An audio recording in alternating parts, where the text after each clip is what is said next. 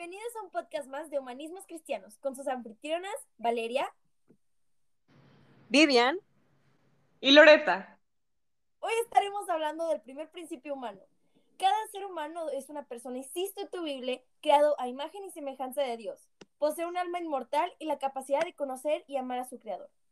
Para empezar, estaremos respondiendo algunas preguntas relevantes sobre el tema, como ¿qué hace el ser humano único e irrepetible?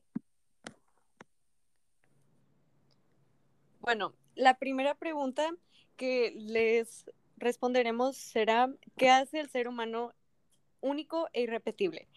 El ser humano es único por diferentes razones, una de ellas siendo su propósito en la vida terrenal, esto refiriéndose a que toda persona es asignada por Dios una misión de vida, la cual están llamadas a cumplir.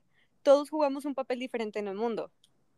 Por ejemplo, personas que dejan una marca en la historia como Martin Luther, King, Gandhi o incluso Jesús, no existen ni existirá una persona igual a ellos ni a nosotros.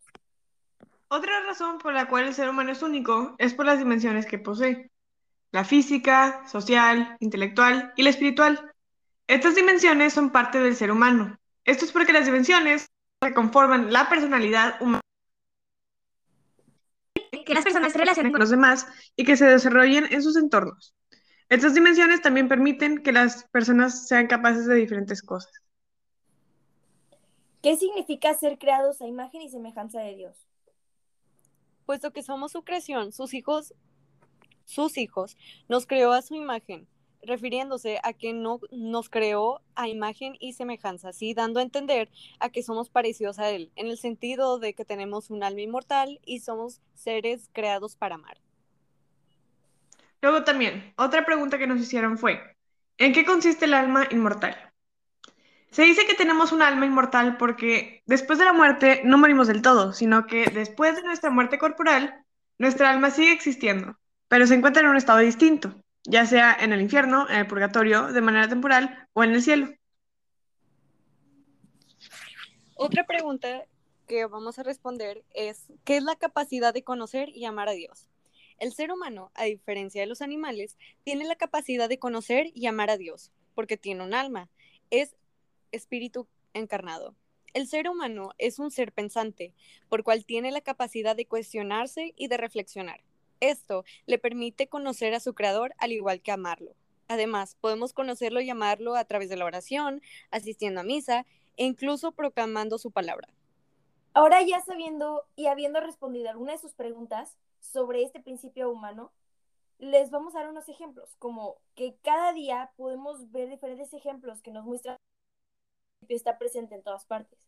Como el momento cuando nos ponemos a reflexionar sobre nuestro propio ser el cómo nuestra personalidad, nuestra sonrisa, nuestra risa, nuestros ojos y todo dentro de nosotros es especial.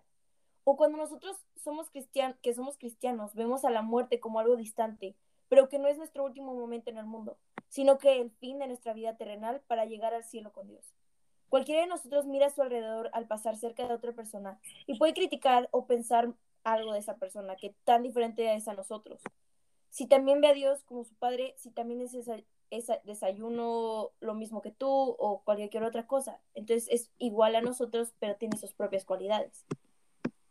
Pero también siempre te terminas dando cuenta de cuán especial y diferente cualquier persona que ves es. Lo repetimos a diario, a diario muchos y parece ya como una melodía de un disco rayado. Repetir siempre que todos somos diferentes y no existe nadie perfecto, pues perfecto solo es Dios. Podemos estar en misa y reflexionar acerca de todas aquellas religiones que creen en un Dios, ciegamente al igual que nosotros. Y piensas en el cómo tenemos la capacidad de simplemente, con entrar a un lugar sagrado, como es la iglesia, poder sentir mil, podernos sentir mil veces más cerca de Dios, que con tan solo decir algunas palabras al azar, puedes hablar y conocer a Dios porque sabe que él, sabes que Él te escucha. Pero luego recordamos que este mundo está lleno de personas que piensan que son la última gota de agua en el desierto y que todos los demás son inferiores y por concebido todos son iguales menos él o ella. Tanta gente que piensa que no existe un padre bueno que nos cuida y al que podemos acudir en cualquier momento y se sienten solos y perdidos.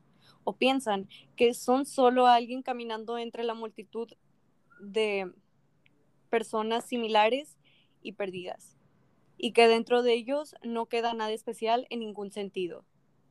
Así podemos resumir que el principio humano, en donde nos hablamos de que cada ser humano es una persona insustituible, creado a imagen y semejanza de Dios, y que posee un alma inmortal y la capacidad de conocer y amar a su Creador, esta es que somos únicos y reemplazables y estamos hechos a imagen y semejanza de Dios.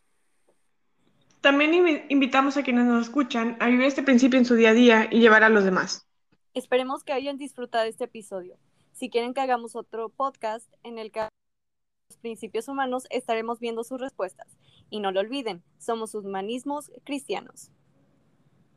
Adiós. Bye bye.